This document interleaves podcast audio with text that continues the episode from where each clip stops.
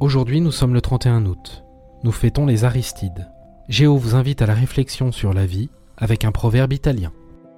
Mieux vaut vivre un jour comme un lion que cent ans comme un mouton.